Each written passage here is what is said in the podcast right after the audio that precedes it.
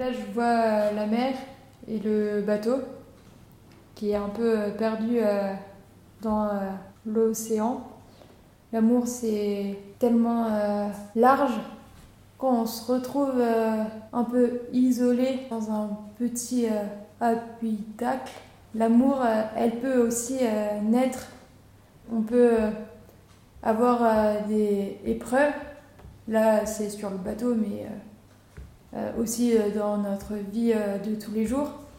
Ouais, si ta, ta voile est déchirée, enfin, il faut se bouger à fond. Mais aussi, c'est le moment de tous les jours. Enfin, je sais pas, c'est la fatigue.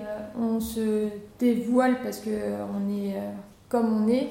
On va même se trouver sur des côté euh, où on ne se connaissait moins bien aussi. En fait, euh, il faut euh, passer par là, mais après, l'amour peut être plus grand en fait.